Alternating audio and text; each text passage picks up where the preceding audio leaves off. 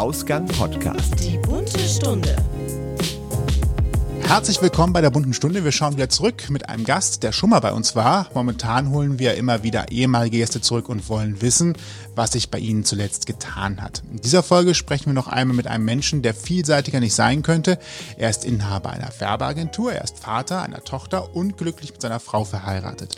Genau, jetzt könnte man sich fragen, was daran eigentlich so besonders ist. Wolf ist in Berlin besser bekannt als Sheila Wolf, Drag Queen, Burlesque-Performerin, Moderatorin, Veranstalterin und eigentlich noch vieles mehr. Mittlerweile ist Sheila auch europaweit auf Bühnen unterwegs und ab sofort auch wieder im Fernsehen zu sehen. Näheres erfahren wir jetzt und sagen herzlich willkommen aus Berlin. Boah, was für eine Anmoderation. Ja. Hallo nach Gölle. Ehre wem Ehre gebührt, sagt man so schön. Die Showbühne ist deine. Die Showbühne ist meine. Ich finde ja Showbühnen tatsächlich ohne Publikum sehr anstrengend. Aber ihr seid ja meine beiden Gäste. Insofern. Wir können auch applaudieren. Jetzt haben wir nur leider Mikrofon in der Hand. Das klingt dann noch ein bisschen komischer. Geht das nicht mit dem, ähm, Ach ja, ich habe ja, ach, guck, ganz vergessen. Einen Moment. So. Ja, alle Register gezogen? ja, Aber aber echt jetzt, wow. wenn, wenn man kein ga- ganz großes Publikum hat, äh, dann äh, kann man sich so erstmal behelfen. Manchmal klappt das sogar ganz gut, habe ich so feststellen müssen. Manche, manche Fernsehshows beherrschen das und manche waren da etwas äh, weniger gut drauf. da merkt man doch, was für Produktionsteams da zum Teil hinterstehen. Ja, das stimmt schon, aber tatsächlich ist es so, dass ich davon völlig Abstand genommen habe. Also ich mach, ich werde, von mir, von mir wird es keine Online-Produktion geben, weil ich das total ätzend finde, weil, also ein guter Freund, äh, beziehungsweise Thomas Hermanns hat vor kurzem gerade gesagt, ähm, eine Online-Show ist wie Sex ohne Partner. Und es ist einfach, das beim ersten Mal macht es vielleicht noch Spaß, beim zweiten Mal denkst du schon, mhm, beim dritten Mal denkst du, kannst du auch sein lassen. Und äh, insofern, ähm, das wird es nicht geben. Ich brauche tatsächlich äh, ein Publikum, mit dem ich spielen kann, mit dem ich, äh, das ich unterhalten kann und was hinterher mit glücklichen Augen aus dem Raum rausgeht. Diese ganzen Online-Geschichten, ich mache ja viel live bei TikTok irgendwie, sind dann aber auch immer so, dass ich dann äh, mit irgendwelchen Leuten dann chatte, die schreiben dann irgendwas, ich antworte dann live, aber ich sehe die Augen von den Menschen nicht oder die Person an sich und ich weiß nicht, wer schickt dahinter. Und das finde ich leider sehr anstrengend und gar nicht schön. Ja, kann ich absolut verstehen. Man braucht das Feedback, sonst macht man, also weswegen macht man das? Wegen des Feedbacks und das muss man direkt sehen und muss auch sehen, wie die Leute reagieren, wie sich die Gesichtszüge verändern. Ja, genau, genau. Und du brauchst tatsächlich, du musst diesen Kontakt haben und du, deine Moderation verändert sich ja auch. Also ich habe, äh, ihr kennt ihn ja auch, diesen, mein, mein, den, den Gott des Kabarets, Ruben Kay, ähm, Ja. vor kurzem mit seiner Online-Show Unwind gesehen. Und der ist immer noch gut, aber er ist nicht ansatzweise so gut, als wenn er ein Publikum vor sich hat, weil die Jokes, die wir im Laufe der Jahre aufgebaut haben und die wir sozusagen äh, getestet haben am Live-Publikum, die funktionieren nicht ohne Publikum, weil du musst tatsächlich da Menschen haben, die darüber lachen, damit du das, den Joke immer weiter aufbauen kannst. Und am Schluss explodiert dann halt in einem Vulkanausbruch. Und das hast du online leider gar nicht, weil du gar nicht irgendjemand siehst, der darauf reagiert. Und insofern äh, wird das, habe ich mich davon äh, distanziert und werde sowas nicht produzieren und warte jetzt ganz seelenruhig, bis irgendwann irgendein Knallkopf von der Regierung wieder mal sagt, du darfst.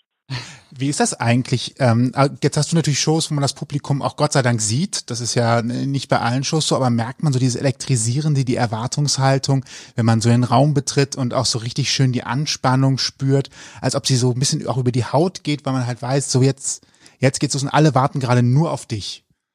Merkt man diesen, Tatsächlich ist es wirklich so. Also bei mir, ich habe ja, ich habe ja absolut überhaupt keine Bühnenangst. Das heißt also, ich warte hinter dem Vorhang voller Vorfreude.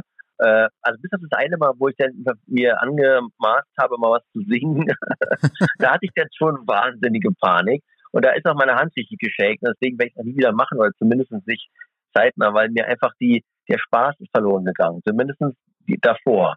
Ich war davor wahnsinnig aufgeregt und das geht mir sonst gar nicht so. Ich warte halt wirklich, bis der Vorhang aufgeht und kann es quasi auch gar nicht erwarten. Und dann in die Augen zu gucken und dann zu sehen, was für ein Publikum sitzt da. Und da kann es äh, von ganz jung bis ganz alt sein. Wir hatten zum Beispiel in Braunschweig jetzt, als wir dann klein mit den, mit den Glamouresk äh, Burlesque Show dahin gefahren sind, ein sehr äl ein, ein älteres Publikum. Aber die haben sie innerhalb von 20 Minuten haben wir sie abgeholt und am Schluss standen sie mit Standing Ovations. Und sowas ist einfach, das ist der eigentlich die Bezahlung, weil äh, wir machen uns nicht vor, in der Kultur wirst du nicht reich. Aber diese Augen und dieses Feedback und am Schluss mit den Leuten zu interagieren und zu fragen, wie es ihnen gefallen hat und dann dieses Glückliche, dass sie mal zwei Stunden abschalten können, das ist das, was es mir gibt. Schön. Vielen Dank. Ja, Macht, macht einen Amen und einen Cut dran und einen auf. Ein schönes Schlusswort. Bis dann. Ganz spontan. Wir fangen ähm, aber erstmal nochmal ein bisschen von vorne an. Ne? Richtig, genau. Ja, also, ich gerade schon Einleitung gehört.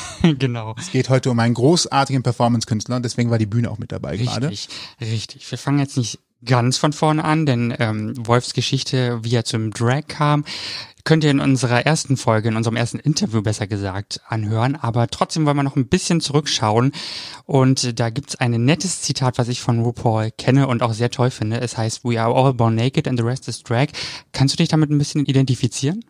Ja, selbstverständlich. Also der, letztendlich ist es immer so, dass die Menschen äh, dem die Person, die vor ihnen stehen, nach dem Äußeren erstmal beurteilen, bevor sie sie kennenlernen.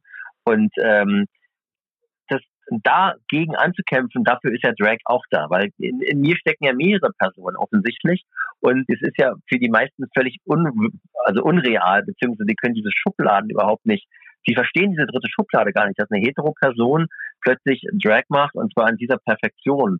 Und das äh, geht sowohl in der, in der schwulen Community fällt es die Kinnladen, als auch in der Hetero fallen die Kinnladen. Heute gerade wieder einen äh, Bericht auf Punkt 12 gehabt, wo dann die Person auch diese Anmoderation war so, ja, wie, wie kann es denn sein, dass ein Familienvater plötzlich oder Unternehmer auch noch Drag Queen sein kann? Wie geht sowas? Weil das ist ja hetero, das gibt's ja eigentlich gar nicht. Und dagegen anzukämpfen, da hat selbst, glaube ich, auch RuPaul manchmal Probleme, weil er hat jetzt immer noch nicht geschafft, in seine Shows äh, Frauen beziehungsweise äh, Transgender reinzubekommen. Wobei Peppermint ist, glaube ich, jetzt auch trans. Aber wie, wie du mal sagst, jedenfalls ist es immer noch in den Köpfen verwachsen, die eigentlich am tolerantesten sein sollten. Und ja, klar, ich fühle mich natürlich angesprochen, weil it's Showbiz, Darling. Und äh, ich liebe einfach den Glitzer. Bist du also der Schubladenaufbrecher, Schrägstrich Schubladenaufbrecherin? Das, das, das, das würde ich ganz gerne sein, tatsächlich. Ja, das versuche ich eigentlich schon seit Jahren äh, mit, mit der Kunst auch zu vermitteln. Also neben all dem Kommerz, der natürlich damit dranhängt, ähm, weil ich sicherlich auch jemand bin, der am Ende des Tages auch damit was verdienen will. Aber nichtsdestotrotz möchte ich auch damit ähm, Schubladen einfach mal äh, neu erschaffen und sagen, Kinder, scheiß doch mal auf diese dritte, äh, scheiß doch auf diese zwei Schubladen. Es gibt 100 Schubladen und äh, oder ihr nehmt einfach gar keine und akzeptiert die Menschen einfach so, wie er ist. Wer ist denn Sheila Wolf noch außer ein Schubladenaufbrecher beziehungsweise eine Schubladenaufbrecherin? Mein Gott, ich krieg hier auch wirklich. Genderst du gleich? ja, ich glaube Schubladenaufbrechende. Wer ist denn Sheila Wolf noch außer eine Schubladenaufbrechende? Wer ist Sheila Wolf noch? Das ist ja eine gute Frage. Das, äh, das müsst ihr Außenstehende fragen, was ich noch sein kann. Also ich möchte auf jeden Fall jemand sein, der inspiriert. Das ist das, was ich sein möchte. Ich möchte, dass die Leute äh, sich, und das tun auch viele wirklich Menschen, die sich nicht getraut haben, wie ich auch damals, also meiner Täte vor 17 Jahren äh, oder vor 18 Jahren hätte mich gefragt, äh, läufst du denn irgendwie mal in zwei Jahren mit einem Kleid über die Bühne, hätte ich gesagt, ey, Alter, willst du denn auf die Fresse oder was? Also das wäre die Antwort gewesen. Aber äh, das Leben hat halt manchmal ganz komische äh, äh, Wendungen und die muss man auch einfach mal nutzen und einfach mal auf sie zukommen lassen und, und probieren. Und so war das jetzt auch bei der Diva Mia. Wir haben tatsächlich die Herrschaften, die da kamen, einfach mal wie eine kleine Nuss geknackt. Die, die waren alle in sich so in ihrer kleinen Welt und haben einfach mit ihrem Leben auch schon so ein Stück weit abgeschlossen. Also die haben gesagt, das geht nicht weiter. Bis hierhin und weiter kommen wir einfach nicht. Und durch uns haben sie einfach aufgemacht, die Nuss geknackt und haben echt teilweise ihr Leben ganz schön drastisch verändert. Zumindest von einer weiß ich und äh, zwei, drei andere auch noch dazu. Also es ist tatsächlich, äh, man muss einfach mal machen und dann schauen, was passiert. Du greifst schon ein bisschen vorweg. Äh, glaubst du, dass tatsächlich äh, Drag dafür gemacht ist, Leute zu knacken, sie darüber zu bringen, ihre Grenzen zu überschreiten und vielleicht sogar nicht nur die Grenze zu überschreiten, sondern noch irgendwie mal 150 Prozent mehr draufgeben? Weil ich glaube ja, das ist jetzt so mein Gefühl nach der ersten Folge, das war mir vorher gar nicht so bewusst. Drag ist nicht einfach nur ein bisschen überspitzen, sondern es ist ja eigentlich ruhig nochmal ordentlich mehr Gas geben und erst wenn man äh, quasi 200, 300 Prozent gibt, habe ich so ein bisschen das Gefühl, erst dann merkt man erst, wie das so richtig läuft. Oder das ist ein falscher Eindruck von mir. Nee, ich glaube, Drag ist mehr dafür da, Leute, Leuten irgendwie eine, eine Basis zu geben und um sich daran zu orientieren. Also wir wollen einfach mit der Kunst, wollen wir inspirieren und wollen alle kreativen Adern, die irgendein Mensch in sich drin hat, und jeder Mensch hat irgendeine kreative Ader, einfach mal rauskitzeln oder anbohren. Und dann muss es schon selber sprudeln. Wir können jetzt nicht den Menschen, äh, die den, den Rest ihres Lebens sozusagen irgendwie den Wegweiser geben und die in die Hand nehmen. Wir können ihnen einfach nur eine Tür aufmachen und durch diese Tür müssen sie dann am Schluss alleine gehen. Und, und dafür ist Drag da, weil wir haben durch diese, durch diese Kunstperson, die wir geschaffen haben, äh, die praktisch wie, für ein, wie ein Schild äh, äh, fungiert, Also dieses Schild, da prallt an uns prallt ja eigentlich, also rein theoretisch prallen ja alle bösen Worte und alles, alles, was du irgendwie an, an, an, an, an Boshaftigkeiten bekommst, das prallt ja an dieser Figur ab, weil es, die meinen ja quasi die Figur und die meinen nicht dich. Das ist die Theorie. Praktisch natürlich nicht so, aber, aber praktisch nimmst du dir trotzdem zu Herzen, wenn jemand sagt, du bist scheiße. Aber ähm, das sehe ich auch immer auf, auf allen möglichen also auf Social Media.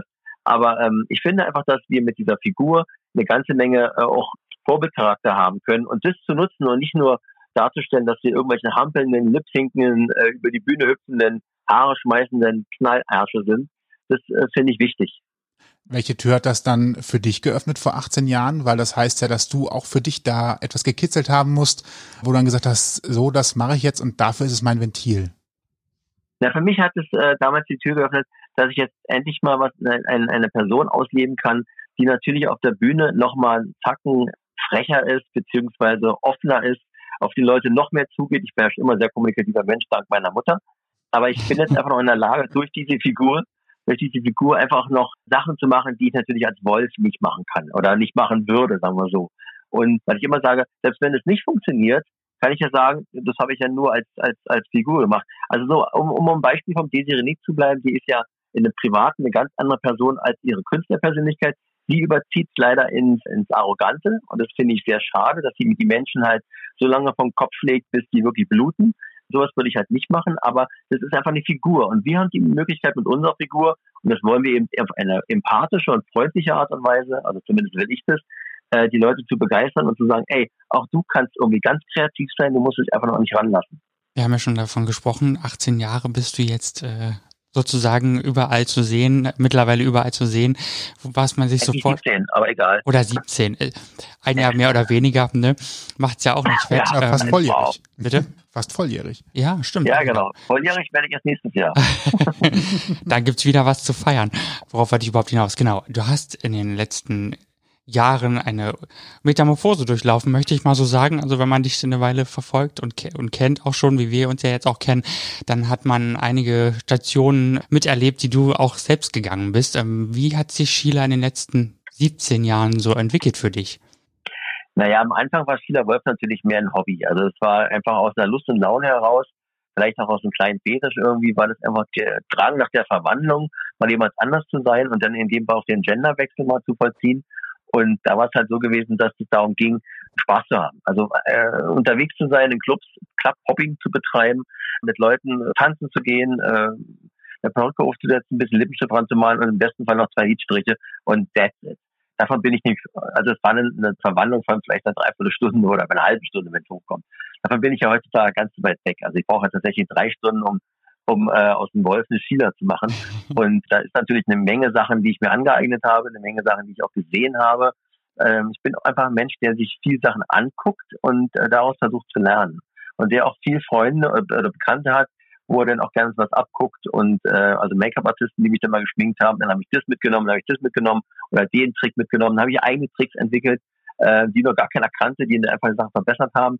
Und am Ende vom Lied kommt dann einfach ein Charakter raus, der nicht mehr so aussieht wie der von vor acht Jahren. Also wenn man mich bei Frauentausch gesehen hat von vor acht Jahren, das war ja gerade witzigerweise äh, vor ein paar Tagen lief oder vor, vor einer Woche oder so. Und dann äh, jetzt in dem neuen Format Diva Me, da sind schon Welten dazwischen. Aber es muss auch so sein. Du musst dich ja immer weiterentwickeln. Wenn du es nicht tust, dann bist du leider irgendwie verloren als Künstler.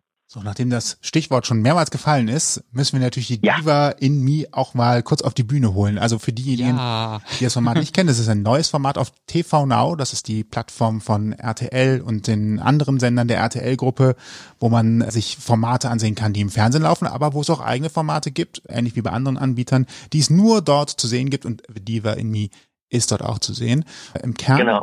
geht's einfach naja, das klingt einfach ist schwer das falsche Wort. Im Kern geht es darum, Frauen einfach mal so ein bisschen in die Diva-Rolle zu schubsen. Ist das so, ist das so richtig ähm, ganz platt? Na, nee, also Höhe? erstmal ist TV Now ist ja quasi das Netflix von der, von der RTL-Gruppe. Also ähm, die haben ja irgendwann begriffen, dass das statische Fernsehen so ein bisschen auf einen, einen großen Abschwung hat und die Kids gar keinen Fernsehen mehr gucken und alle nur noch Netflix und Amazon Prime schauen. Und äh, da hat dann irgendwann auch RTL verstanden, wir müssen da was gegen tun. Wir müssen uns eine eigene Plattform schaffen, haben dann angefangen, das kostenfrei anzubieten und sind jetzt seit kurzem auch in einem Abo-Bereich, genauso wie, wie Netflix, und bieten halt eigene Formate an und produzieren. Also der Produzent ist immer noch RTL oder Fox, aber die Streams es halt dann über den TV Nord-Kanal aus und hoffen darüber hinaus irgendwann auch wieder die junge Generation zu bekommen.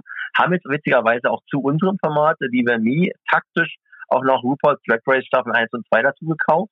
Damit es halt so ein bisschen auch breit vermarkten können und RuPaul's Drag Race UK.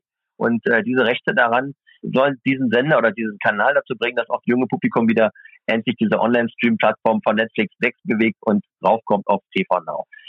Und dieses Format, was uns da angeboten worden ist, war im Sinne von Drag SOS oder beziehungsweise im Sinne von ähm, Drag Me as a Queen von aus dem brasilianischen Vorbild, ähm, so dass wir äh, zehn oder in dem Fall eine Person als Protagonistin bekommen haben, die halt sicherlich nicht das beste Leben hatte. Die hat halt einige schwere Stationen im Leben gehabt und diese schweren Stationen haben aus ihr einen Menschen gemacht, der ein bisschen lost in space war, beziehungsweise irgendwie zurückgezogen in ihrem Steckenhaus. Und äh, die aber trotzdem die Lust verspürt hatten, weil sie früher ein ganz lebensfroher Mensch war, wieder mal auszubrechen aus diesem ganzen Scheiß. Sei es Familie, sei es irgendwie äh, Schicksalsschläge, die sie gehabt haben. Und diese ganzen äh, Frauen und auch ein Mann, den ich nicht verraten kann, wer es darf, äh, wer es war, weil es nämlich ein Promi war, oh. ähm, die haben sich einfach mal uns äh, geöffnet und haben einfach gesagt, okay, wir finden das einfach mal ganz spannend, wenn ihr aus uns eine ganz andere Person macht. Und äh, da kamen wirklich wahnsinnig tolle Ergebnisse raus. Und die haben sich zu 80 Prozent auch wahnsinnig toll geöffnet uns gegenüber. Also das war wirklich eine spannende Geschichte. Also haben, da hatten wir teilweise auch einen dicken Kloß im Hals, wenn wir die Geschichten gehört haben. Oder also es war, es ist, es ist ein Entertainment-Format oder ein Edutainment-Format, was eben sehr empathisch ist. Da geht es nicht darum, irgendwelche Leute anzubitchen oder so. Das, das ist es nicht. Ja, das hätte man ja fast schon ein bisschen denken können. Ne? Wenn man an RTL denkt, ist das ja immer so, ja, irgendwie irgendwelche Reality-Sachen, ähm, die SDS, wo Menschen irgendwie vor die Kamera gekehrt werden, um sich über sie lustig zu machen. Aber das ist euer Format Gott sei Dank überhaupt nicht. Und das finde ich auch wir total schön. Wir haben mit aller Kraft auch Mitsprache gehabt. Also wir haben uns gegen manche Sachen auch erwehrt, haben gesagt, das machen wir nicht, das wollen wir nicht. Wir wollen, also alle Szenen, die da gedreht wurden, also zumindest, oder sagen wir so, 80 Prozent der Szenen, die da gedreht worden sind, One-One-Taker. Also wir haben das nicht nochmal gedreht, weil es irgendeinem Produzenten oder irgendeinem Regisseur nicht gefallen hat. Es gab sicherlich O-Töne, die wir gemacht haben, die aufgrund meiner Dämlichkeit, weil ich äh, Präsenz und äh, Vergangenheit nicht mehr so auseinanderhalten kann in meinem hohen Alter, äh, nochmal drehen mussten. Aber der Content war immer der, war immer original oder authentisch. Also wir haben nicht angefangen, da irgendwie was zu drehen oder irgendeine Person irgendwie so hinzubiegen, dass wir am Schluss dann gut dabei aussehen. Ähm, es, es ist auch einmal schiefgegangen. Also die eine Person war nicht glücklich mit dem Ergebnis, was wir da hatten. Deswegen habe ich gesagt, 80 Prozent waren happy, 10 Prozent waren, 10 Prozent war okay und eine und 10 Prozent war so, die hat dann gesagt, so, hm, war jetzt nicht so geil irgendwie. Aber das ist passiert, das, das ist ja das Leben. Also das, ist, kannst du ja nicht voraussagen. Es war uns auch daran gelegen, dass wir diese Person nicht irgendwie schön reden. Also ich hoffe, die haben es auch so geschnitten.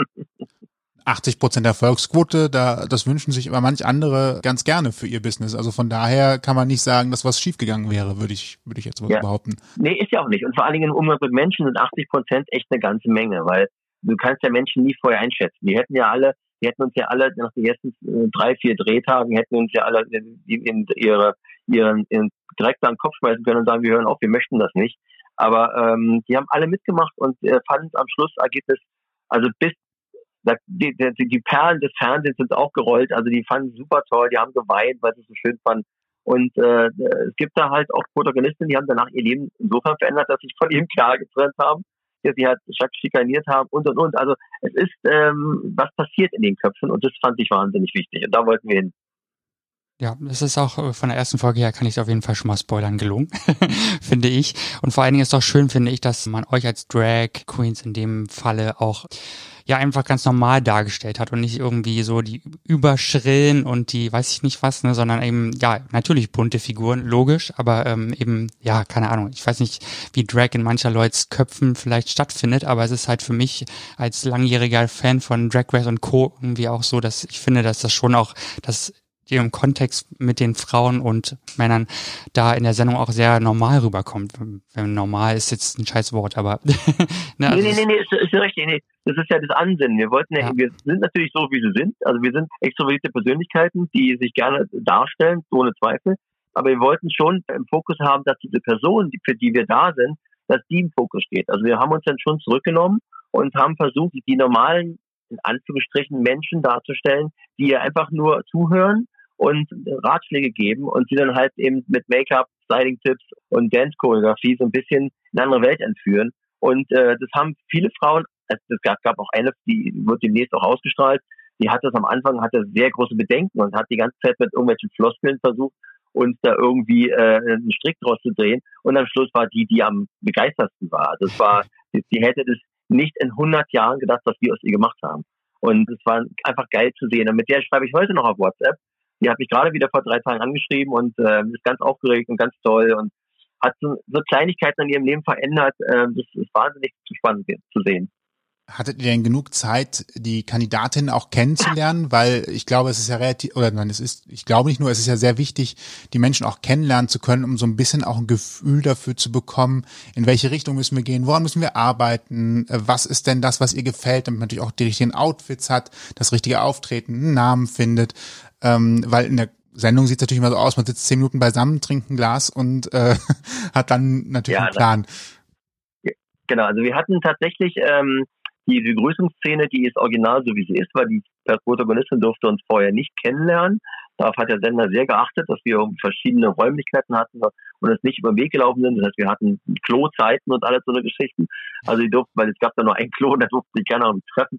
Und ähm, also prinzipiell ist es so gewesen, dass wir natürlich von dem Protagonistin äh, zwei, drei Eckpunkte vorher bekommen haben. Also wir durften uns da erkundigen, also haben uns äh, in, der, in das Leben so ein bisschen äh, reinversetzt und ähm, aber wir haben nicht diese gesamte Range bekommen. Also wir haben wirklich immer so ein paar Stichpunkte bekommen, also wie alt sie ist, welche Körpergröße sie hat, ähm, äh, wo der Weg, äh, wo der Weg steinig war und wo nicht. Und das alles haben wir natürlich vorher so ein bisschen irgendwie erfahren und haben darauf aufgebaut und haben dann die, die, die ganzen Geheimnisse oder die ganzen schlimmen Situationen auch noch rausgekitzelt und ähm, am Schluss dann halt versucht, ihr zu sagen, dass sie eben äh, lange nicht lost in space ist, sondern auch gerne mal aus ihrem Schneckenhaus rauskrabbeln darf und das Licht wiedersehen, weil sie ist eine tolle Persönlichkeit. Und es fehlt, es ist ja das, was den manchen, vielen Frauen noch einfach fehlt oder vielen Menschen. Wie gesagt, wir hatten ja auch einen Mann dabei.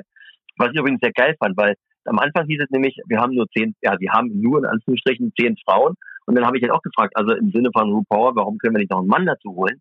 Weil auch Männer haben das Bedürfnis, sich dazu zu verwandeln und auch mal eine Frau darzustellen. Also es gibt ja, ich habe ja bestimmt in der Woche drei, vier Anfragen von gerade jetzt in letzter Zeit sogar noch mehr, von irgendwelchen Heten, die einfach das auch mal ganz spannend sind und gerne machen wollen würden. Oder auch schwule Männer, die sagen, ey, ich finde das super geil, aber ich habe mich nie getraut, weil ich weiß, wie es geht. Ich bin zwar schwul, aber ich kann es trotzdem nicht. Und den Leuten würden wir auch ganz gerne helfen. Und da hat sich der Sender dann ganz am Schluss dann tatsächlich geöffnet und gesagt, na gut, dann machen wir es mit einem Mann. Den haben wir jetzt für euch hier besorgt und dann schauen wir mal, wie es funktioniert. Das war mega. Also es war, also es ist eine Highlight-Folge. Allerdings erst in den nächsten fünf Folgen, nicht in den ersten fünf. Ja, schauen wir mal. Klingt genau. auf jeden Fall cool. Äh, ihr seid ja auch zwei Expertinnen, ne? Du, Kelly Hilton, Barbie Breakout. Namen, die man kennt auf jeden Fall. Fast schon, naja, berühmt würde ich jetzt vielleicht, ist vielleicht übertrieben, aber wohl durchaus bekannt. War da von Anfang an klar, dass ihr drei das zusammen macht? Ja, wir hatten, äh, ich habe Barbie ja ewig nicht gesehen. Also wir hatten zwar ab und zu mal so hin und wieder Kontakt über so soziale Netzwerke, da haben wir uns dann nett irgendwas zugeschickt über, auf Instagram aber wir haben uns lange nicht mehr gesehen. Und also dann habe ich sie wieder getroffen, äh, als ich den Castingtermin hatte in Köln und ähm, bin halt dann in, in den meinen Flieger gestiegen und denke mir, was ist denn das für ein großer schwarz angezogener Mann mit äh, schwarzen Gelnägeln? und da habe ich aber nicht erkannt, by the way. Also weil äh, ähm, das, sie hat sich schon auch äh, optisch äh, stark verändert irgendwie. Der hat halt ein bisschen Gewicht zugenommen und ich habe Barbie so nicht erwartet, sagen wir so. Ich habe sie ja lange nicht gesehen und nie auf der Bühne und nirgendwo, deswegen war es für mich so auch nicht relevant. Ich habe nicht vorstellen können, dass Barbie dabei ist. So von der Sache her. Und dann habe ich die da getroffen in diesem, in diesem Flugzeug und dachte mir, ach wie geil, Barbie ist dabei. So, und dann haben wir uns dann auf dem, auf dem Flughafen gleich irgendwie wieder so sehr gut miteinander irgendwie rausgekommen und haben gleich wieder so eine Basis miteinander gehabt. Ja, und dann hat sich im Dreh, bei dem, beim ersten Casting-Dreh, gleich so entwickelt, dass die Konstellation, die jetzt die es auch geworden ist, gleich im ersten Take mit dabei war und es lief gleich irgendwie geschnitten Brot. Also irgendwie das einzige Problem, was gewesen ist, die entsprechenden Verantwortlichen von TV Now waren im, erst, im allerersten Take leider nicht dabei. Also warum auch immer, die kamen zu spät, nobody knows.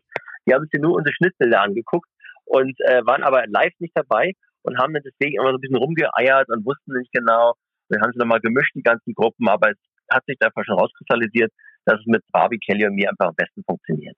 Ja, vielleicht doch, um die Sache in dem Bereich rund zu machen. Was glaubst du, kann die Sendung in Sachen Sichtbarkeit von Drag Queens und Performern im Fernsehen bewirken? Glaubst du, dass die Sendung was dazu beitragen kann, dass Drag Queens oder auch allgemein Drag Performer durch die Sichtbarkeit der Sendung jetzt positiver dastehen oder vielleicht auch mehr sagen, ich möchte das jetzt doch nochmal ausprobieren. Du hast jetzt zwar gesagt, die Anfragen steigen natürlich bedingt dadurch, dass die Leute mehr Zeit haben, auch nochmal an.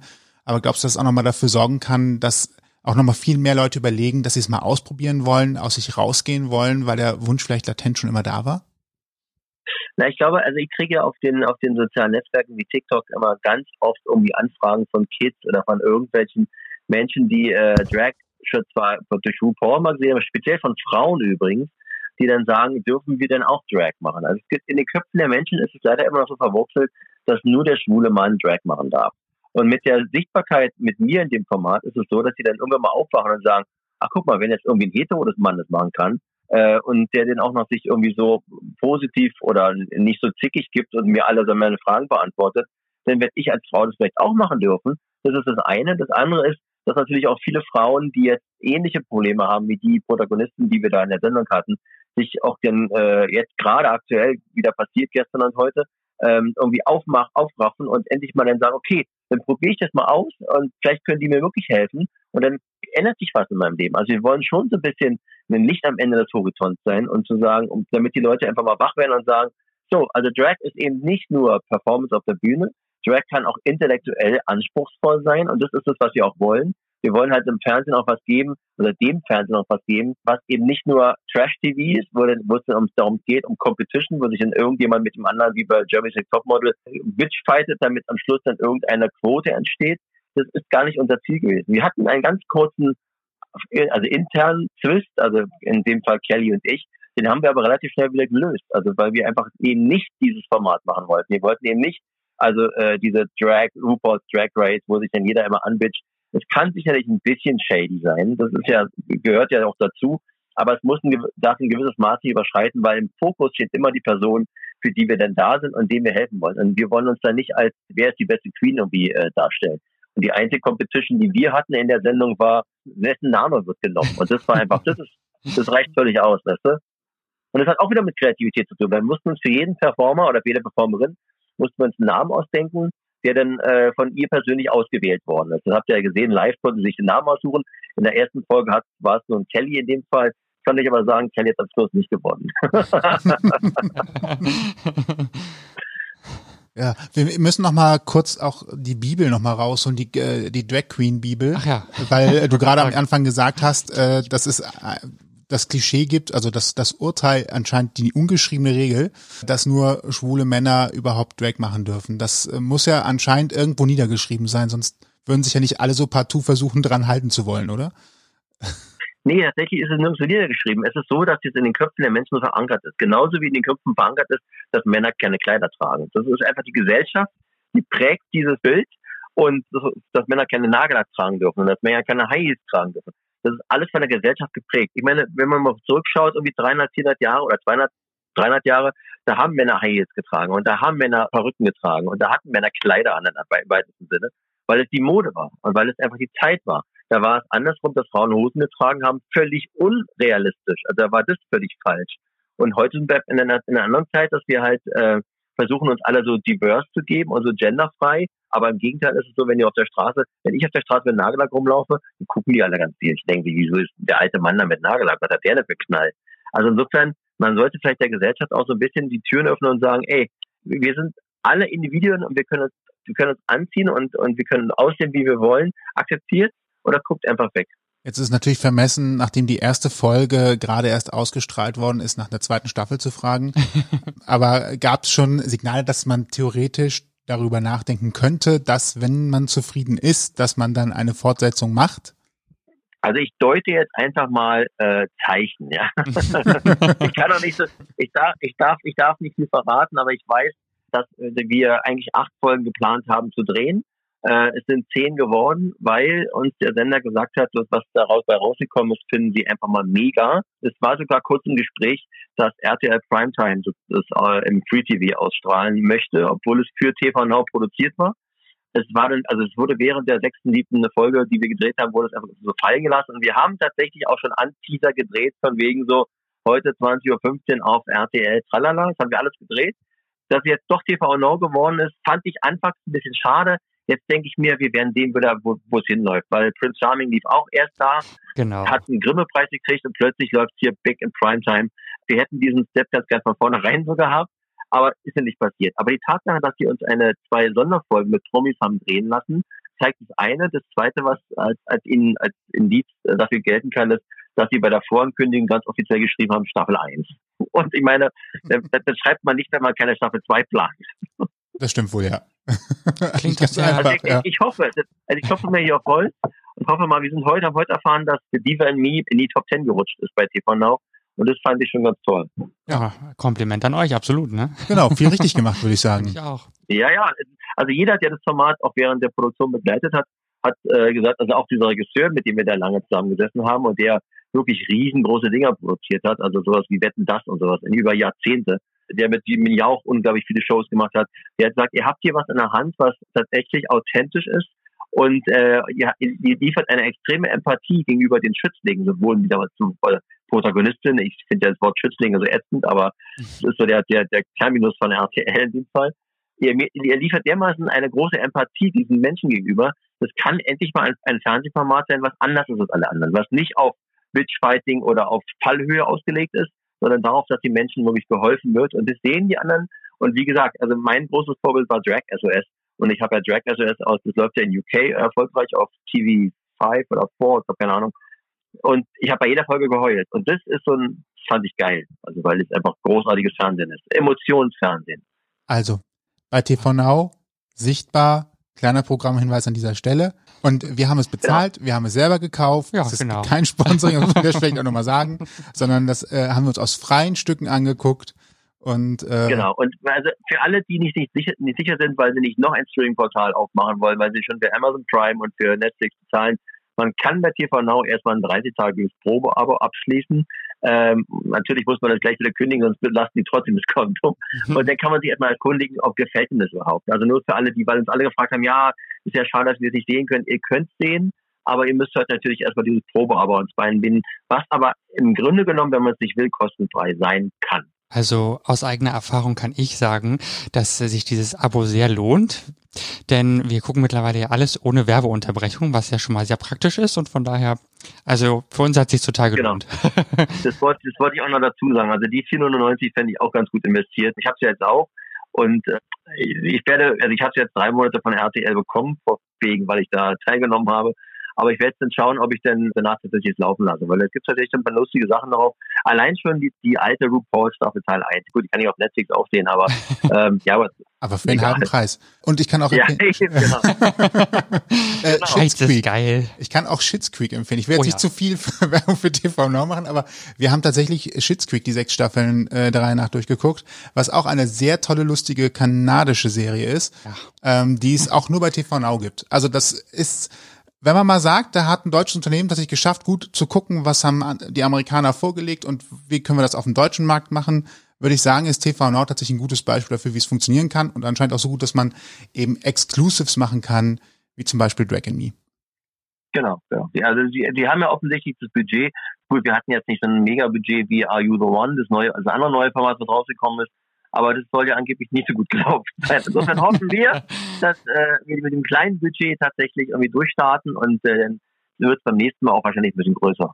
Ja, Drag Race hat ja auch mit einer äh, Kamera mit Vaseline drauf angefangen, ne? Also ich meine, ist auch nicht alles HD gewesen von Anfang Geil, oder? Also allein die erste Staffel von Drag Race. Ich habe ja erst bei der fünften sozusagen echt wirklich mich, mich dafür interessiert und habe dann aber zurückgeswitcht äh, bei Netflix auf die erste Staffel und ich war total entertained, wie sich das zurückentwickelt hat. Es war so geil. Diese Entwicklung wurde immer, es wurde immer äh, einfacher und immer, äh, wie soll ich sagen, also damals sahen die Transen aus wie Transen. ähm, wenn wir kurz noch zu Drag and Me ein kleines Detail äh, uns anschauen, wann habt ihr denn eigentlich gedreht? War das äh, schon äh, vor März oder war das äh, nach März? nee, wir haben tatsächlich im März gedreht. Also wir haben äh, genau nach meinem Geburtstag den, äh, den, am 16. angefangen und dann haben wir 13 Tage gedreht. Es sollten ja nur elf sein und haben aber 13 noch gemacht aufgrund der beiden Sonderfolgen, die wir noch dazu geholt haben. Und ähm, also wir waren total in dieser Corona-Panik. Also wir haben sicherlich, also es wurden da extrem Maßnahmen eingeläutet. Wir durften nicht mit der Bahn fahren. Wir wurden abgeholt vom Fahrer, der uns dann nach Köln rüber mit einem großen Van rübergefahren hat. Wir wurden jeden Morgen vom Fahrer vom Hotel abgeholt. Wir waren im Hotel die einzigen Gäste. Und jetzt kommt eine kleine Anekdote noch am, äh, am Rande zu dem Thema Hotel. Wir waren ja tatsächlich, dachten wir, die einzigen Gäste in diesem Hotel. Und eines Nachts, also die dritte Nacht oder die vierte Nacht, als wir dann schon eigentlich schon fix und fertig immer abends um 23 Uhr vom Dreh gekommen sind und dann schnell was gegessen haben, was uns das Hotel da kalt, äh, kalte Platte hingestellt hat, sitzen plötzlich unten im Hotel so zehn Kerle. Und Barbie und Kelly natürlich so, oh, toll, haben wir heute ab ein bisschen Spielzeug im Hotel.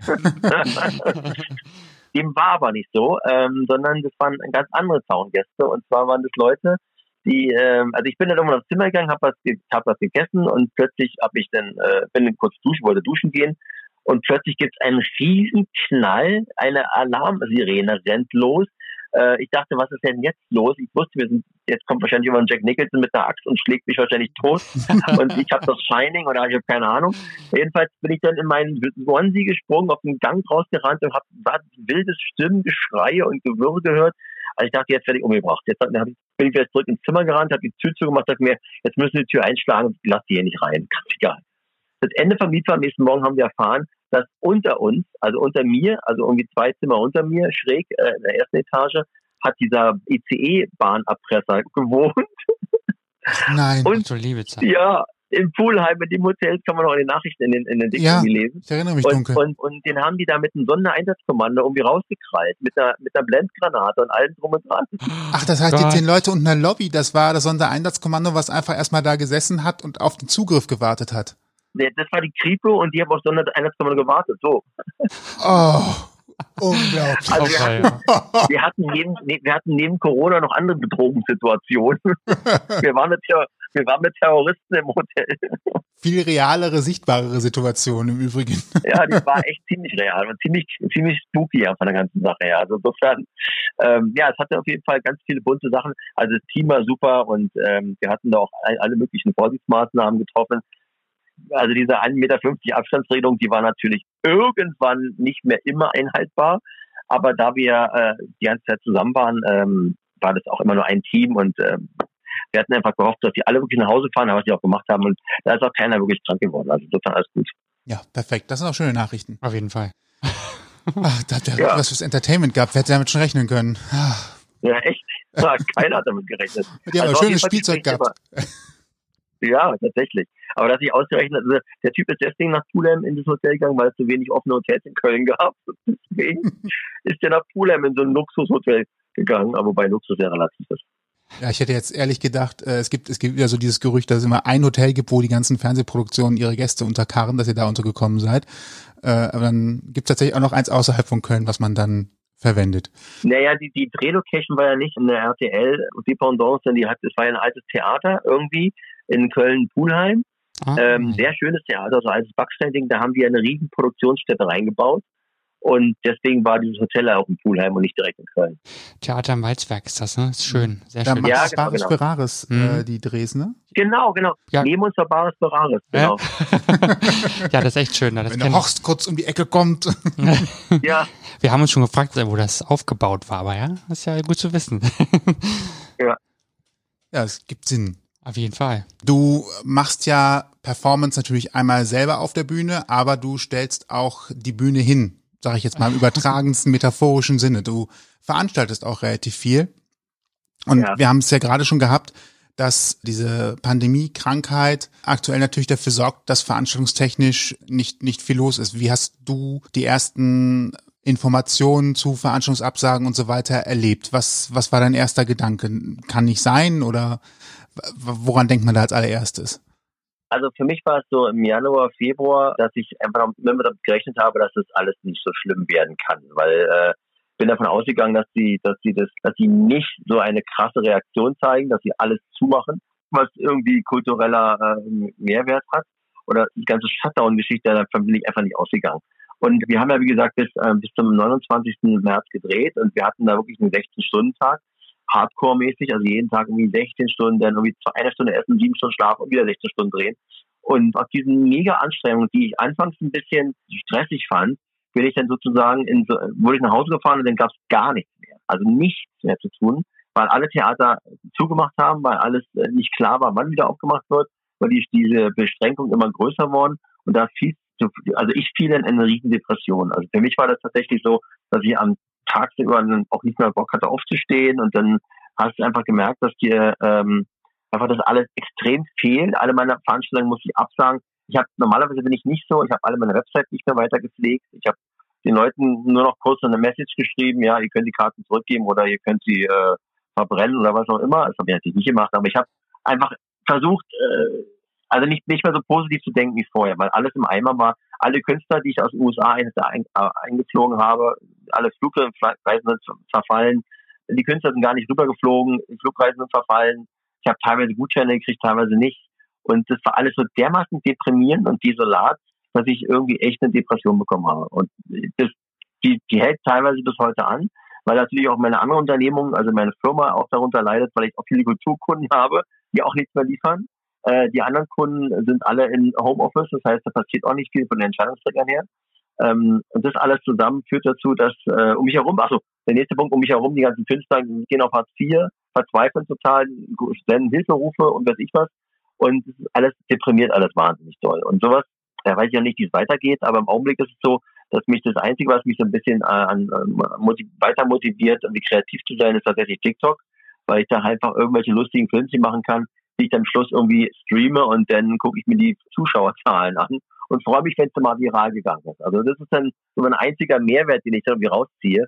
Aber äh, die ganze Pandemie-Kacke hat mich echt richtig, also ich möchte nicht sagen gefickt, aber sie hat mich gefickt. Ja, ist natürlich absolut nachvollziehbar, wie was ist so dein Gefühl? Also wir erleben jetzt, wir müssen mal kurz, ich glaube, das ist jetzt wichtig für die Einordnung. Wir haben jetzt den 3. Juni, sind also jetzt quasi im dritten Monat dieser Teilbeschränkungen, Ganzbeschränkungen und so weiter. Ich habe jetzt heute gehört, es soll Ende des Monats wie war das, Veranstaltung mit 300 Personen, bis 300 Personen erstmal in geschlossenen Räumen äh, erlaubt werden äh, unter Umständen.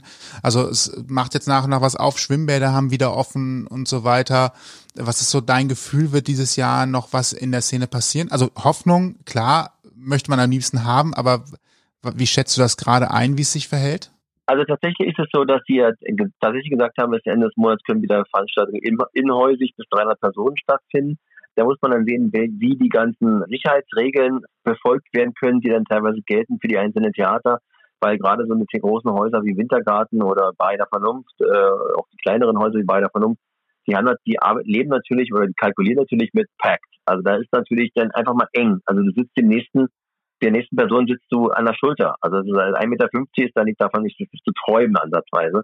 Und wie der Wintergarten oder, oder andere Theater das umsetzen wollen, ist mir nicht so ganz klar. Aber der zweite Punkt, der auch noch schwierig sein könnte, ist die Angst der Menschen. Also ich glaube, dass die Angst so tief in den Menschen gerade drinsteckt, dass Kultur das Letzte ist, worauf sie sich in Gefahr begeben wollen würden. Also das heißt, auf Kultur, Kultur kann man auch ganz gerne und sicher verzichten. Erstens kostet es Geld und zweitens ist es so, dass die Gefahr der Ansteckung natürlich bei so engen Theatern auch da ist und deswegen geht man lieber nicht hin. Und insofern schlägt sie auch bei meinen Kartenverkäufen nieder. Also ich sehe ja, dass quasi, ich muss auch sagen, ich mache gar keine Werbung im Augenblick, aber es, es kauft auch keine Sau irgendeine Karte. Also insofern, das, wir, wir machen einen Plan im November in Frankfurt, ein großes Ballastfestival. Das haben wir riesengroß angekündigt, das haben wir 20 Karten verkauft. Für zwei Tage. Es ist tatsächlich so, dass äh, weil die Leute kaufen einfach keine Karten mehr, egal was sie kosten. Die packen erstmal ihr Geld zurück für Klopapierrollen oder was auch immer und versuchen einfach so ein bisschen zu sparen, was ich auch erstmal legitim finde.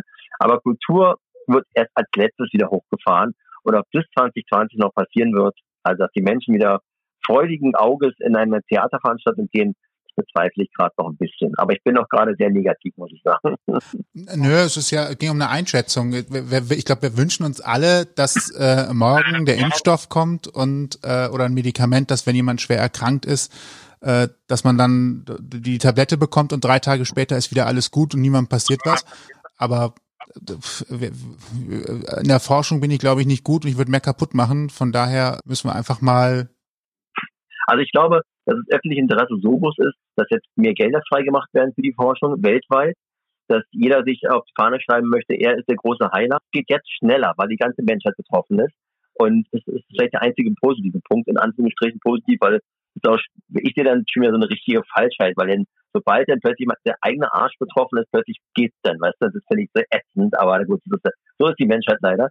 Aber anyway, äh, das ist, ich hoffe, dass tatsächlich dann doch relativ schnell was entwickelt werden kann oder entwickelt wird, damit die Menschen diese Angst verlieren, weil diese Angst macht uns echt krank. Also das siehst du ja auf den Straßen in Amerika überall.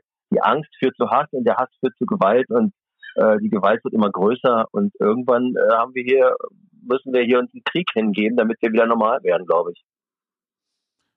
Gut, das, das wünschen wir uns jetzt gerade nicht. Aber ich glaube, ich verstehe, was du meinst. Die äh, momentan ist alles total überdreht und äh, man weiß bestimmte Sachen einfach gar nicht mehr zu schätzen, die man, die man eigentlich hat und äh, setzt unter Umständen auch vielleicht komische Prioritäten. Ja, das ist tatsächlich so. Also ich meine, wenn man sich anguckt, was gerade weltweit abgeht, in allen möglichen Ländern, nicht nur in den USA, dann stellt sich echt die Frage, in, in welche Richtung tendiert denn diese Welt gerade? Also müssen wir das, also ich habe in den 50 Jahren, wo ich jetzt auf der Welt bin, sowas noch nicht erlebt vorher. Und ich glaube, das letzte Mal, als das so eine Chaos war, war im Zweiten Weltkrieg. Also das Ende des Zweiten Weltkriegs war das letzte Mal, wo dieses Chaos stattgefunden hat. Zumindest in den Ländern, also ich, rede jetzt nicht von Kriegsländern, wo die Kriegsregion, wo es bestimmt genauso furchtbar und schlimm ist, was aber nicht an uns herangetragen worden ist in der Masse. Äh, was immer so mit Nachrichten ist ja weit weg. Jetzt aber alles plötzlich nah dran und jetzt äh, habe ich von vielen gehört, von vielen älteren Mitbürgern, die gesagt haben, guck mal, das fühlt sich alles so an wie damals nach dem Krieg. Und das finde ich immer ganz schön spannend irgendwie, weil ähm, tatsächlich fühlt sich das an wie Krieg hier gerade. Also wenn du dir die Bilder in den USA anguckst, dann ist da Krieg, da ist Krieg. Also da laufen bewaffnete Armeesoldaten und schießen mit äh, Gummigeschossen auf Menschen. Ich meine, ich bitte dich. Mhm. Und es gibt wenig Vermitteln, das, das ist das, was mich am meisten Angst macht, weil eigentlich bräuchte es ja jemand, der halt sagt, so Leute, äh, wir müssen uns mal an den Tisch setzen und mit, miteinander reden und nicht aufeinander eindreschen. Äh, ja, genau. So, ähm, und stattdessen wird halt eher gedroht mit, wir fahren jetzt Pan also bildlich gesprochen, wir fahren jetzt Panzer auf und äh, sagen, das geht so nicht weiter. Das ist ja auch wenig Chance auf Versöhnliches, wenn man, wenn man so eine Rhetorik an den Tag legt. Das ist tatsächlich auch etwas ein bisschen. Ja gut, nun wissen wir alle, dass sich die, dass sich die Amerikaner diesen Mann mehr oder weniger eingebrockt haben. Denn es ist ja, die haben, es gab, es gibt ja immer noch freie Wahlen, mehr oder weniger freie Wahlen. Und äh, hätten nicht 50 Prozent der Amerikaner diesen Heini gewählt, äh, dann gäbe es ihn nicht. Und äh, sicherlich haben die, die gedacht haben, es passiert sowieso nie, die haben dann vergessen zu wählen. Es ist ja dieses Gerücht, dass ähm, viele Demokraten halt auch teilweise zu faul waren und dann hinterher es bereut haben. Aber das ist immer der Fall. Wenn du nicht wählen gehst und wenn du deine Stimme nicht erhebst, dann bist du halt irgendwann der Angearschte. Jetzt haben sie den Salat und jetzt müssen sie mit diesem Knallkopf auch leben. Wenn sie allerdings ein zweites Mal wählen, dann mache ich mir ernsthaft Sorgen. Dann, ja, ich auch. Die, Lern die Lernkurve nicht besonders steil. nee, dann ist die Lernkurve natürlich nicht besonders steil und dann mache ich mir wirklich Sorgen, weil dann äh, haben die was nicht verstanden. Also weil eben, wir gucken müssen uns angucken, wie der Typ reagiert, was für ein Narzisst das ist und äh, mit welchen Antworten er kommt. Und da denkst du dir immer schon, also allein die Tatsache, dass man jetzt irgendwie Desinfektionsmittel trinken sollte, damit das irgendwie aufhört, ist das schon äh, also bekloppt, da gibt's ja gar nicht mehr. Also da kann man, gar, kann man gar nichts mehr zu sagen, ehrlich gesagt. Wie war das mit dem UV-Licht? Aber ist egal. ist ja, ja, genau. ja, ja, ja, ja. Ja. Äh. So, wie kommen wir jetzt äh, positiv raus? du, ich habe ja, tatsächlich, ich, ich, ich glaube ja einfach mal 2021 neue Chance, neues Glück. Ähm, alles wird, alles wird anders und alles wird positiv anders. Äh, vielleicht ist der Klimawandel auch. Du, du, witzigerweise war es ja so, das habe ich 2019 auch gedacht. 2019 war eigentlich kein ganz so schlechtes Jahr im Vergleich zu 2020. und ich dachte, 2020 dachte ich, äh, boah, das, das so richtig abgehen, weil ich hatte mega große Veranstaltungen am Start. Der Tundenball war irgendwie in den Startlöchern. Wir hatten so viel Organisation, wir haben so viele tolle Künstler irgendwie rangeschafft. Wir haben jetzt so viel, so auf den Mund brustlich geredet. Wir haben die ganzen Flüge alles schon gebucht und alles weiter. Und dachte 2020 wird ein richtig biges Jahr, weil neue Veranstaltungen, neue Babys, die geboren werden, also in Veranstaltungsbabys halt. Und dennoch dieses Format wie Diva Me, das kann einfach nur ein geiles Jahr werden. Es wird das Entertainment-Jahr. Und dann machte plötzlich Corona das Licht aus und dann war alles vorbei und dachte dir, really? What? No! Aber immerhin Diva in Me ist tatsächlich auch gestartet, auch zu Diva sehen. ist gestartet, genau, genau. So. Gegen allen Unkenrufen zu trotz haben wir es durchgesetzt, genau. und äh, wenn im Herbst vielleicht nicht genug Neues nachkommt, weil das Produzieren von neuer Masse ja auch schwierig geworden ist, dann läuft einfach Diva in Me in der Primetime auf RTL. Eben. Genau. So. Zehn Wochen Glück, kann ich nur sagen. Auch schön. Vielleicht mal so ein bisschen für ein Gefühl noch so äh, hinten raus. Angenommen, du darfst eine Veranstaltung machen. Ich glaube, viele können sich gar nicht so richtig vorstellen, wie viel Arbeit dahinter steckt, was da so, was da so dranhängt. Wie lange braucht es immer so von, ich habe jetzt ein Datum, bis äh, es läuft? Also wie, wie, wie viel Vorlauf braucht man dafür, um eine Veranstaltung der Größenordnung wie zum Beispiel im Wintergarten zu planen? Äh, also für den für die Vaudeville brauche ich mindestens ein halbes Jahr. Also ein halbes Jahr ist immer so der Standard.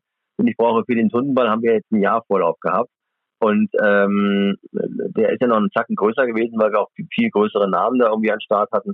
Aber für die für die Vaudeville ist es so, dass ich ja mittlerweile mit der elften Show sozusagen am äh, am Start äh, hätte sein sollen. Oder war es jetzt die elfte, die ausgefallen ist? Ich weiß gar nicht mehr. Ja. Äh, ich glaube ja die elfte, genau. Nee, die elfte, die elfte ist ausgefallen und ähm, das, das, die ist jetzt in den in den September verlegt. Und da braucht es immer ein halbes Jahr. Aber dadurch, dass ich die letzten elf so zu erfolgreich zelebriert habe, ist natürlich auch die, die, der Zuspruch der internationalen Künstler ziemlich groß, um bei auftreten zu wollen. Und da kriege ich dann, da muss ich gar nicht so viel tun, damit die dann wirklich kommen. Also das ist ganz praktisch. Äh, was beim Tuntenball ein bisschen anders war. Da hatten wir ja wirklich die Big Names angefragt. Also von Eurythmics-Sängerin Annie Lennox über, äh, weiß ich, Boy George, äh, zu Mark Armand. Und äh, die Zahlen, die uns da um den Kopf geflogen sind, die waren natürlich auch nicht gerade klein. und da muss man dann so ein bisschen, oder, da muss man auch ein bisschen äh, kalkulieren und so weiter. Und das war dann schon ein bisschen aufwendig. Äh, oder die Pet Shop Boys, ich meine, die haben uns auch Zahlen geliefert, die waren einfach mal lustig. ähm, auch, ähm, ähm, das, das, das, hat, das ist einfach für uns ein, ein, also eine wichtige Herausforderung gewesen, mal zu sehen, ähm, also in den Fußstapfen von Gary Kessler vom Liveball zu sein ähm, und zu sehen, ob wir die Großen auch rankriegen, so wie er. Äh, uns ist es nur bedingt gelungen, ähm, obwohl ich mit ihm dann noch mal einen langen Gespräch hatte. Ich war ja im Tundenball in Graz, habe ihn angeguckt, als, als Informationsbesuch äh, sozusagen, und weil wir eine Kooperation mit denen eingegangen sind. Und da hat mit Gary am Tisch gesessen und hat uns ganz viele tolle Sachen gesagt. Also der ist sehr offen und sehr, sehr hilfsbereit. Und das finde ich auch wahnsinnig toll, dass so eine, so eine alte Haudegen äh, aus dem, äh, aus dem Liveball-Geschäft uns da so eine Tipps gegeben hat. Und er wäre natürlich auch Gast gewesen bei uns, an, an, aber leider hat diese alles stattgefunden. Und jetzt haben wir es auf April 21 verlegt und hoffen, dass es äh, da nochmal stattfindet, durchstarten kann. Ja, in einem Jahr sieht die Sache auf jeden Fall anders aus. Wie, das werden wir dann sehen. Wir drücken die Ja. Daumen. Ja, ich glaube, wir, wir, Genau. wir kämpfen uns da jetzt hin zurück. Äh, nee, kämpfen wollte ich nicht sagen, zum Beispiel in dieser äh, Mentalität, wir, wir arbeiten uns dahin zurück. Das Ja. wird auch wieder anders werden. Deine Wort in Gottes Gehörgang. Ja, der hört zu. Er wird treuer, das Okay. ist äh, Hörer Number One. Sehr geil. Ich hoffe es auch. Ich vermisse die Kultur ja auch sehr, wie du weißt. Tatsächlich ich, sogar, sogar ich, ja. Der nicht, der nicht, rege, der nicht regelmäßige Theatergänger sagt auch, ja, könnte jetzt schon mal wieder auch, auch so, was, was ja auch schon für mich dazugehört, auch wenn das jetzt vielleicht ein bisschen komisch klingt, äh, selbst so ein, The äh, Quatsch, so ein, so ein äh, Kinobesuch mal wieder oder sowas. Ja, ich versuche ja. Menschen Ja, ne? normalerweise bei sowas zu meiden, aber inzwischen sage ich so, ja, jetzt eigentlich schon langsam mal wieder. Also Ja, oder? jemand, der mit dem Popcorn raschelt, äh, tuschelt oder sein Smart, das Ganze, das war ja ein Film, den wir zuletzt noch gesehen hatten, wo jemand das die ganze Zeit während des Films mit dem Smartphone da saß und Nachrichten schreiben musste, vor lauter Aufregung und Spannung zum Film, äh, Klammer zu. Also das, es fehlt einem ja schon so ein bisschen dieses Generve von, von anderen, aber auch das gemeinsame Lachen. Ja. Mehr Lachen Ja, als aber auch- Generve. aber auch die großen Produktionen und alles, also diese ganzen Fer Film- und Fernsehproduktionen, die sind ja auch alle auf on hold gesetzt. Das, ist ja, das, das wurde nicht mehr ausgestrahlt. Ich bin jetzt quasi die ganze, die ganze Jahr 2020 ohne einen neuen Marvel-Film. Das ist ja für mich die absolute Hölle. Also ich meine, was mache ich jetzt? Warten. Dann kommen Ja, nächstes vielleicht zwei. Ja. Ja, Das dauert eine Ja, Weile, bis die ge- gedreht sind, glaube ich. ja, Mhm. Kommst du mit einem halben Jahr oder so nicht hin. Okay. Naja, wie auch immer. Wir haben unsere Vaudeville-Karten noch. Wir behalten sie auch und hoffen, dass es dann vielleicht noch in diesem Jahr stattfindet. Ich will jetzt nicht Das, so. find- das finde ich großartig. Ja, ich, ich, ich aber das Line-Up wird sicherlich ein bisschen anders sein, als das, was angekündigt war. Aber ich werde trotzdem was Schönes zusammenbauen. Insofern ja. Mit Sicherheit. Also wir, wir, wir können ja noch, da nochmal bestärkend äh, für alle Hörerinnen und Hörer sagen, die Show lohnt sich definitiv. Wir waren jetzt schon sehr oft bei dir äh, zu Gast und das war wunderbar. Also das kann sich Extra jeder aus. Köln nach Berlin gekommen. Und wenn, wir, Mhm. wenn ich das nächste Mal in Köln drehe, dann besuche ich euch auf jeden Fall. Ja, Ja, gerne. sag Bescheid. Schön. Ich habe gerade die Was Kamera, das hat keiner gesehen, ich habe die Kamera gerade ein bisschen drin, aber ich habe festgestellt, man sieht es gar nicht richtig. Wir haben hier übrigens ein äh, Plakat von der Vaudeville auch hier noch äh, an der Wand hängen. Ah, ja. Ist mir gerade eben eingefallen. Oh. Manchmal wird's gewendet, das andere ist nämlich auch da drunter und dann äh, je nach je nach gerade Stimmung, ich weiß gar nicht, was auf, wer auf dem anderen drauf ist. Ich vergesse es immer kurz. Ruben ist auf einem, wir haben drei. Ruben ist auf einem drauf und ich weiß gar nicht, was auf dem dritten drauf ist. Aber äh, ja, ist auf jeden Fall schön. Wechsel, Wechselposter hier. nackte Männer. Eben, muss ja sein. Eben. So, was wir also auf jeden Fall empfehlen können, wenn ihr in der Nähe von Berlin seid, dann ist es eigentlich schon eine Hingehpflicht, sobald es wieder stattfindet. Äh, zu 19. 20. September war gerade, äh, oder Genau. was, 2021? 1920, genau. Man So rum. kann auch einfach hinfahren Genau. nach Berlin. Im wunderschönen Wintergarten. Genau, toi toi toi, das ist was, das ist noch was wird. Klopf auf Holz wird schon, ne? Ja, Genau. ich auch. Schön. So, jetzt ist noch mal dein Augenblick, Richtig, genau. ähm, zu sagen, allen, die dich gern erreichen möchten, wo sie das können. Ich. Ja. Ja, du darfst, der, der große Werbeblock, den wir noch Du gar hast, nicht du, hatten. du hast, du hast gerade deinen Liebsten so, so, so Entschuldige. ins Auge geguckt und jetzt dachte ich mir, so, okay, Wo ist Jetzt- Sheila Wolf jetzt- zu finden? das, das läuft auf, auf, auf Spotify und auf Nee, also okay. Also meine nächsten Produktionen sind wie gesagt im, im Wintergarten äh, die Vaudeville Variety am 19. und 20.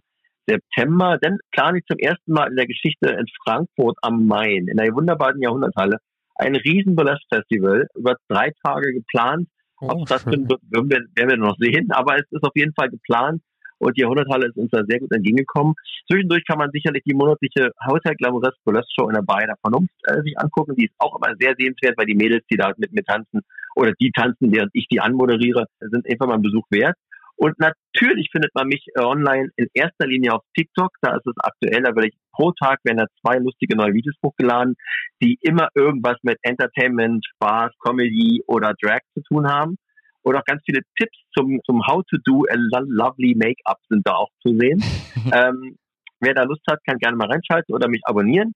Und ansonsten, ja, die typischen Kanäle, ja, Insta und so eine Geschichten. Juti, wir verlinken natürlich alles zu Sheila Wolf und auch die erste Folge, unser erstes Interview, was äh, ungefähr, also schon fast drei Jahre her ist, habe ich äh, gestern noch geguckt. es ist schon wieder eine Weile vergangen. Ist schon wieder eine Weile her, genau. Da war ich noch bei, bei euch im durften wir uns ja persönlich besuchen. Das war ja auch schön. Stimmt, genau. Ja, Zum CSD war das. Vorher noch Schnitzel genau. Ich habe ja gehört, dass der Kölner CSD nur verlegt ist und nicht ausfällt. Ja, das ist ja noch fraglich, ob das tatsächlich so ist, ne? Aber ähm, ja, wir werden sehen. Vielleicht spannend. Also, wenn er stattfinden sollte, dann dürfte eigentlich auch viel für den Wintergarten sprechen. Ich denke auch, ja. Ja, also wenn der, wenn der, wenn der, davon abgesehen, dass die Flieger ja auch alle wieder fliegen dürfen und die Menschen da nicht in 1,50 Meter Abstand sitzen, aber egal. äh, äh, wenn der CSD in Köln stattfinden darf, dann werde ich natürlich auch mal gucken, ob ich den besuchen kann in dem Fall. Also das, wär, das ist ja ein mit Abstand der beste CSD Deutschlands. Insofern wäre schade, wenn er nicht kann. Ja, ich, äh, mir fehlt der Vergleich, deswegen. Ja, ist, Ja, aber ja. ich kann es sagen, ich habe ich hab Hamburg, ich habe zumindest Hamburg, Berlin und äh, Köln kann ich vergleichen. Ah nee, und Frankfurt auch noch. Und äh, das ist natürlich im Vergleich zu den anderen drei Städten ist Köln ganz weit vorne. Ja, also Straße absperren und Leute durchlaufen lassen, das üben wir immer im Februar, deswegen klappt es dann meistens Anfang Juli besonders gut. Stimmt. Ja. Stimmt. Ähm, aber vielen Dank. Dann gucken wir mal, ob das dieses Jahr hoffentlich noch was gibt. Ich äh, drücke uns allen die Daumen. Viel wichtiger ist aber vor allen Dingen auch die Variety im Wintergarten. So ist das. Wie Genau. wir schon, Und- ja. Und zum Thema Sichtbarkeit noch natürlich das neue Format auf TV nach Hause, die bei mir. Aber sicher, genau. Auch gerne vier Wochen erstmal kostenlos für euch alle. Genau. Ne? Ich wollte gerade was sagen, jetzt habe ich es vergessen, verdammt. Entschuldigung, ich habe TikTok in der Zwischenzeit installiert. Jetzt kannst du mal raten, warum. Aha. Ja, sehr gut. Schön, noch eine App für dich. Gut. Ja, 241. Aber ich, aber ich, geb, dir- ich, geb, ich muss dich vorwarnen, wenn du damit wirklich anfangen solltest, du wirst süchtig. Hm. Haben die Chinesen mich am Wickel, ja. Mhm. Scheißegal. Ob sich ein Zuckerberg am Wickel hat oder irgendwelche Chinesen. Ja, das Ja, stimmt. alles gut, war auch nur Spaß. Weil das immer diese, diese erhobene Zeigefinger ist. Alle Informationen, die du gerade genannt hast und alle Links, die man braucht, um dir folgen zu können und auch alles zu finden. Das ist in unserem Blogpost zu dieser Sendung. Richtig. Außerdem gibt es auch ähm, überall, wo ihr es Podcasts hören könnt, diese Folge zu hören und ganz viele andere. Wir haben ja mittlerweile über 100 Interviews geführt. Da ist für alle etwas dabei. Genau. Sehr schön. Schön. In diesem Sinne, vielen, vielen Dank für deine Zeit. Sehr, Dankeschön. sehr gerne. Wir entschuldigen uns bei allen TikTok-Usern von dir, dass äh, du, da jetzt gerade mal eine Stunde lang kein kreativer Output kam. Wir waren schuld. Ja, ja, tatsächlich. Das werde ich, äh, könnt ihr gleich mal irgendwie reinschneiden, beziehungsweise werde ich gleich mal irgendwie einen Film von machen, dass ich jetzt äh, dazu gezwungen worden bin, hier einen, äh, einen Podcast zu machen, statt mein drittes TikTok heute hochzuladen. Oh oh. ja, mach das. Immer Nee. schön Fingerpointing. es, war, es war schön, auf euch wieder gesehen zu haben. Ähm, toll, toll, toll. Und ich hoffe, wir sehen uns ganz bald mal wieder in Person. Ganz Definitiv. sicher. Egal ob Köln oder Berlin, wir ja. sehen uns. Yes, ich freue mich. Wir auch. Dankeschön. Danke dir. Danke, danke, danke. Und euch zu Hause oder unterwegs, wo immer ihr seid, einen schönen Abend, morgen, guten Tag oder viel Spaß weiterhin bei der Arbeit. Bis, Bis dann. Tschüss. Ausgang Podcast Die bunte Stunde.